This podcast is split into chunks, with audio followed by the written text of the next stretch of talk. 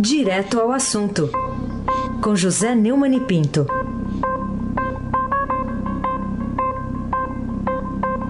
Com aquele que nunca se abate, né? Neumann, bom dia. é, mas que querem me abater, querem. Querem, Bom querem. dia, Aysen Abagage. Você está falando aí da, da nova operação. E eu estou me lembrando aqui que eu, eu acabo de ler um monte de, de mensagem no Twitter. Olha, cadê a Lava Jato? A Lava Jato do trabalho. Os caras esquecem que houve duas operações recentemente. Agora mais um e estamos de 40 e quanto? 45. 45, já não é nem mais o Quaraquaquá, é 45. Bom dia, Raíssen Abac, bom dia, Camila Tulinski, bom dia, Nelson Monteiro Almirante. Viva o pedalinho! Bom dia, meu amigo Moacir Biasi, bom dia, Manuel Bonfim, direto de Toledo, na Espanha. Bom dia, ouvinte da rádio Eldorado 107.3 FM que agora quer saber o que é que o Heisen nos traz para o cardápio desta manhã. Opa, então vamos começar aqui com o anúncio do plano de privatização da Eletrobras, que provocou ontem uma onda até de euforia no mercado financeiro. Para se ter uma ideia, as ações da estatal fecharam com valorização de 49,3% e o valor de mercado da companhia saltou em um só dia cerca de 9 bilhões, atingindo 29 bilhões de reais. Bom, Neumann, o que, que isso significa? É, Heisen, é, em plena eclosão da 45ª fase da Nova Jato, vamos dar uma boa notícia. O ministro de Minas e Energia, o Fernando Coelho Filho, destacou que sob nova direção acabarão as indicações políticas na empresa e a ingerência política sempre foi vista pelo mercado como um fator limitador na atuação da empresa. Daí essa grande euforia que você acaba de nos contar a partir da leitura dos jornais, dos blogs, etc. Mas vamos ouvir o que o ministro tem a dizer. Almirante Nelson, comece trabalhando aí, Almirante Nelson. Toca o ministro. A nossa expectativa é com os ganhos é, de eficiência que a empresa terá, nós vamos ter no futuro um, um, um custo para o consumidor final é, mais barato. Então, ele disse também que sob nova direção, vão acabar as indicações políticas, né? Isso é que é a grande, a, a grande notícia, a grande revolução de uma notícia como essa, né? É, no momento em que o governo deixa de ser o controlador, haverá perda das prerrogativas de indicações políticas nos conselhos da empresa, ele disse. E, e, e é bom lembrar o seguinte: acaba também um, uma grande entrada de propina na política, né? Mas tem uma pessoa que não concorda, viu, Raiz? Hum. Será que você tem ideia de quem possa ser? Não? Eu tenho. Ex... É, tem, né? Eu a ex-presidente Dilma Rousseff fez duras críticas à proposta do ministro de privatizar a Eletrobras e disse que a medida pode ameaçar o suprimento de energia elétrica do país e resultar em uma conta de luz estratosférica para os brasileiros.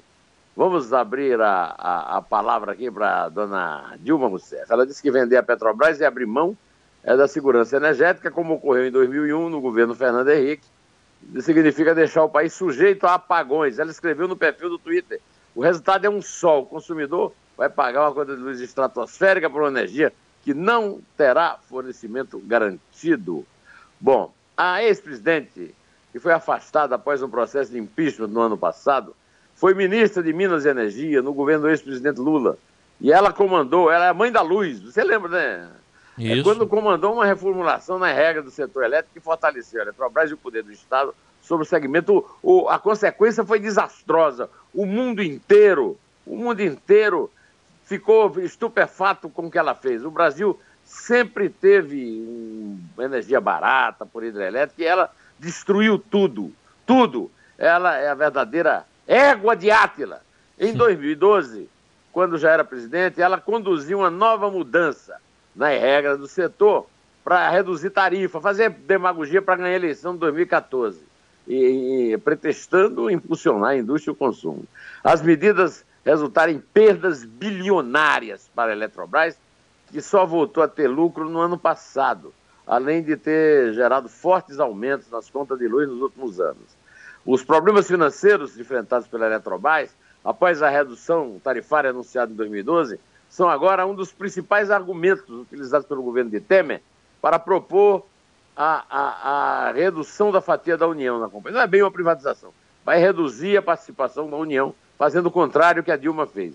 Wilson Ferreira Júnior, que é o presidente da companhia, garante que a decisão do governo é, não muda o plano de reestruturação em curso da companhia, especialmente em redução à venda de ativos.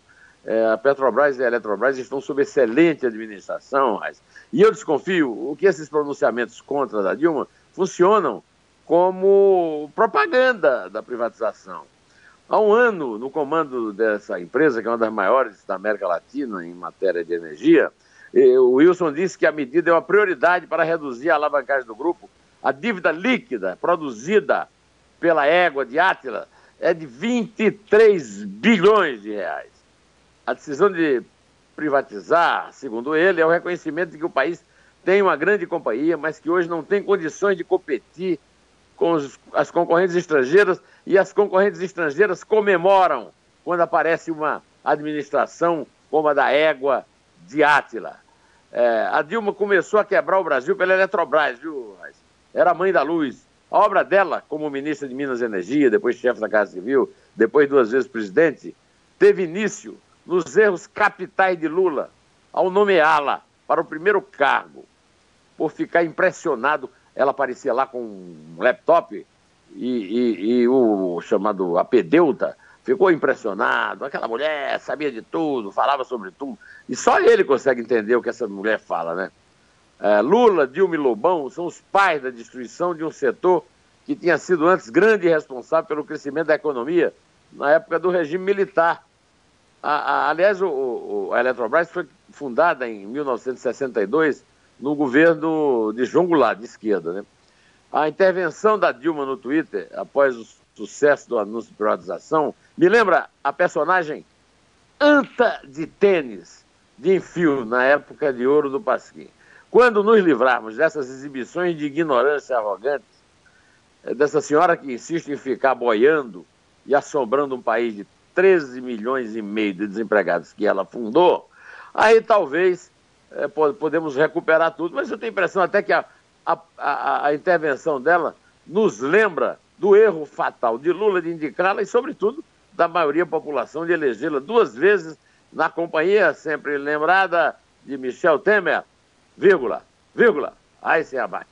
É, você tá, lembrou aí de vários episódios, um deles até foi aquele anúncio, num 7 de setembro, que a conta de luz ia ficar mais barata. Ficou, né? Mas depois. Veio a conta. E a conta da, da Eletrobras? É, depois veio a conta do aumento, né? Que subiu muito. É, você falou assombração, é isso? Então vamos lá. Já que você falou de assombração, o que, que dá para dizer da denúncia contra o ex-presidente Fernando Collor de Mello, hein? Pelo Supremo Tribunal Federal. Pois então.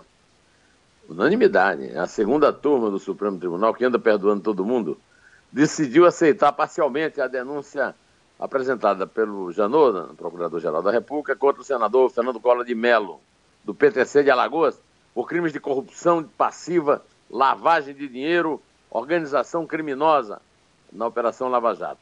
Com o recebimento parcial da denúncia, vai ser aberta no Supremo uma ação penal contra Collor e dois auxiliares que irão para o banco dos réus da Lava Jato. Os ministros ainda decidiram rejeitar uma denúncia por crime de peculato e obstrução de justiça. O Collor se tornou o terceiro senador, ele não é o, ele não inaugurou não. Primeiro, primeiro as damas, né? Primeiro a dona Gleisi Hoffa, depois o Valdir Raup, o chefão lá do PMDB de Rondônia. Esse já responde a ações penais, né? Segundo as investigações, pelo menos entre 2010 e 2014, mais de 29 milhões de reais em propinas foram pagos ao senador por um contrato de troca de bandeira de postos de combustível celebrado entre a BR, que é a empresa distribuidora da Petrobras, e a empresa Derivados do Brasil, DVBR. Bem como um, em função de quatro contratos de construção de bases de distribuição de combustíveis firmados entre a BR e a UTC Engenharia. É melhor que o ministro é, relator da ação, Luiz Edson Fachin, nos conte aí, passando pela, pelo auxílio luxuoso do almirante Nelson. A acusação logrou descrever com nitidez supostos mecanismos utilizados em tese pelo acusado Fernando Afonso Collor de Mello para reintegrar os valores advindos de origem supostamente ilícita à economia regular, correlacionando-os com elementos de imputado crime, entre aspas, de branqueamento de capitais, fecha aspas, Branqueamento, hein? Bran... É, branqueamento de capitais, quer dizer, esse negócio é meio racista, não? oh, escuta, oh, é, como é que é? é higienista, Isso. racista.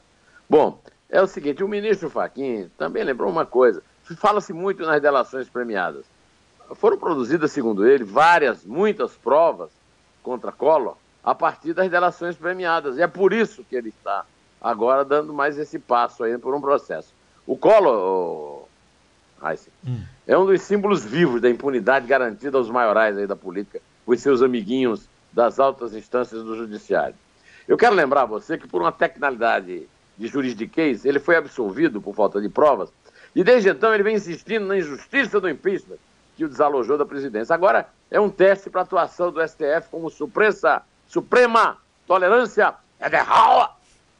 Ainda ontem eu vi você citando aqui a Ana, a Ana Federal. Né, Ainda não dá para confiar que esse, que esse engano seja reparado. Enfim, um dos ícones da corrupção no Brasil seja condenado de verdade na mais alta corte, depois que reincidiu no crime. Aliás, eu quero lembrar que ele seguiu o rastro nesse negócio de reincidir no crime de um dos arquitetos do seu impeachment. São coisas do Brasil, né?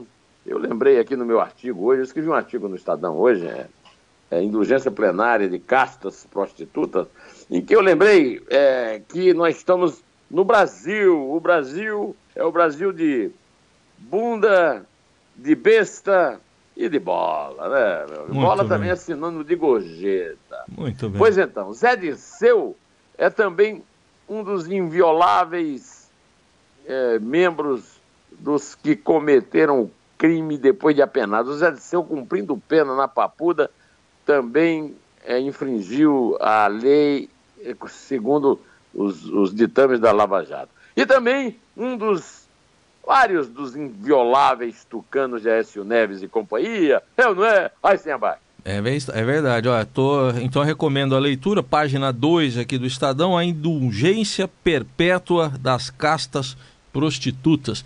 Mas já que você falou dos invioláveis, você até citou os tucanos, essa inviolabilidade, Neumann, está sendo desafiada por outra decisão é, começou ontem, terminou de madrugada, né, depois de 10 horas, o, julgamento no Tribunal de Justiça de Minas Gerais, que confirmou, depois de mais de 10 horas de julgamento, a condenação de primeira instância, que já havia ocorrido, do ex-governador Eduardo Azeredo, do PSTB. Ele é acusado dos crimes de lavagem de dinheiro e peculato, no esquema conhecido como mensalão mineiro. Esse é, é outro julgamento que vem atravessando as, as, calendas, porque o mensalão mineiro surgiu antes, e foi só que foi descoberto é, depois. É, inclusive que o, o, o, escriturário lá foi o Pero Vaz de Caminho lá no, do, mensalão mineiro. Né? É.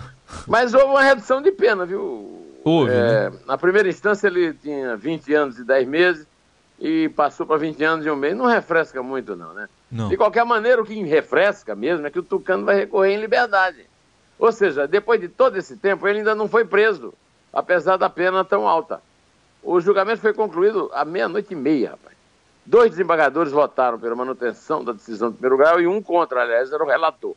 Aí, por isso, essas tecnicalidades que eu falo da justiça, aí por isso ficou decidido que ele só será preso depois de esgotados os recursos no próprio Tribunal de Justiça.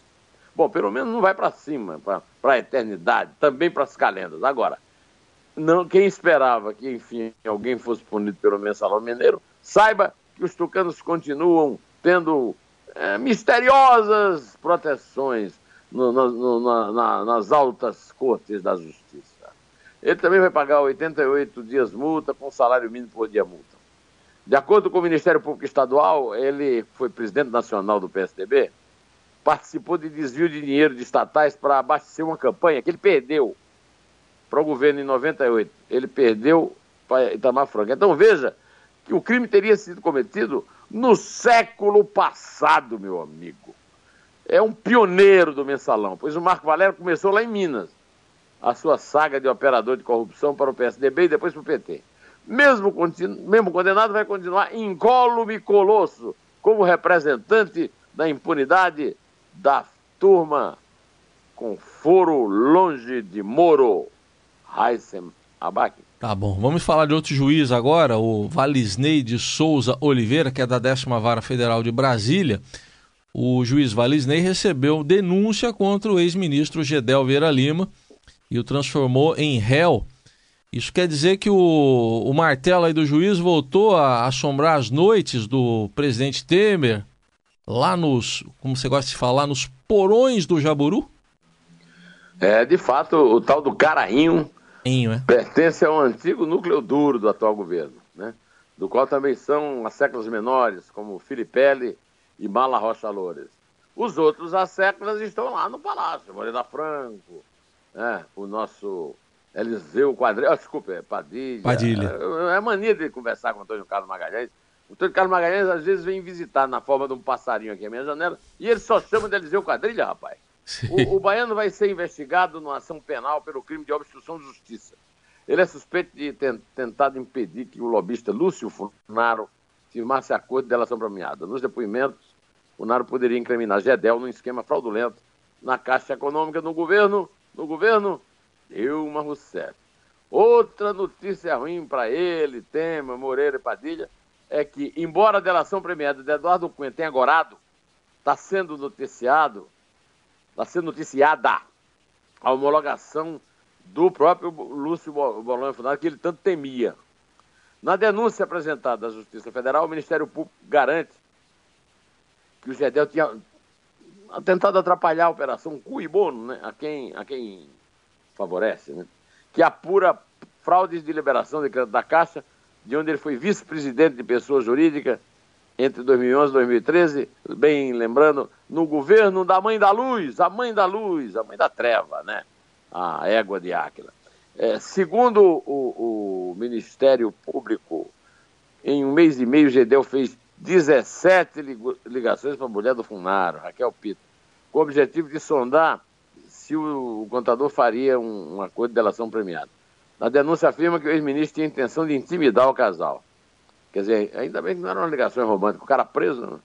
Com ligações alegadamente amigáveis, Gedel intimidava indiretamente o custodiado na tentativa de impedir, ou ao menos retardar a colaboração de Lúcio Funaro com os órgãos investigados, Ministério Público e, e investigativos, né? Ministério Público e Polícia Federal, segundo a denúncia. O, o, o, Reis, o, o, que é que ele será que esse pessoal tem mais a temer, né? Nada. É a prisão do Gedel? É, é a delação do, premiada do Deus Funaro? ou as duas coisas juntas que neste momento começam a produzir os seus efeitos. Uhum. Agora, a sorte dele, como de outros antigos companheiros da cúpula federal, depende do que Funaro vai contar né, lá na delação premiada. Vamos ver se ele vai dar uma de Joesley e contar só a metade ou se ele vai contar tudo. Né? Dependendo do que a delação resultar, aí sim talvez seja o dia de fazer uma anarquia nas ruas do Brasil, comemorando mais um tento dos que combatem a permanência da pior das assombrações. É essa do país da impunidade. Eu quero aqui pedir hoje uma música para cima, para mudar um pouco o nosso clima aqui, que é Anarquia, com Rony Von, Só na Caixa, Almirante Nelson Volta. Prepare tudo que é seu, veja se nada você esqueceu. Pois amanhã vamos pra rua fazer, fazer uma tremenda